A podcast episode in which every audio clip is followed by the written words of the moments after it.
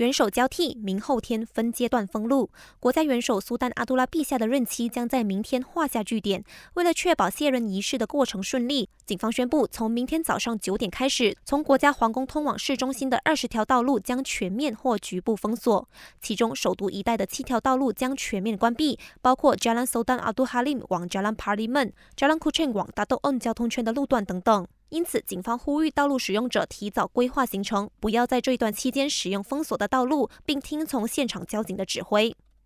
此外，吉隆坡总警长纳杜阿劳丁表示，有想要参与欢送国家元首抗力卸任仪式的民众，可以将车子停放在五吉阿曼多层停车场、独立广场附近的停车场和植物园附近。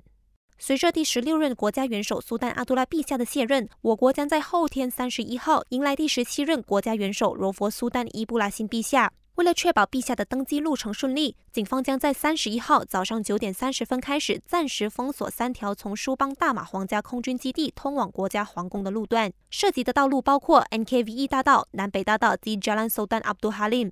预知更多详情，你可以前往吉隆坡警方官方面子书 Police KL 查询。感谢收听，我是基尼。